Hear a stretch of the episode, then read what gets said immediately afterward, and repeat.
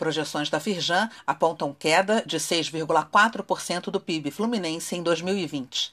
Caso se confirmem as projeções divulgadas nesta quinta-feira, esse será o pior resultado da série histórica, que considera dados divulgados pelo IBGE desde 2002.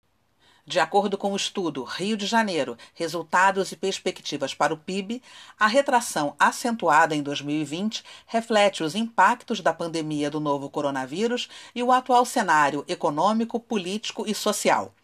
As estimativas da Firjan mostram que no primeiro trimestre do ano já houve queda de 0,6% na comparação com o mesmo período de 2019.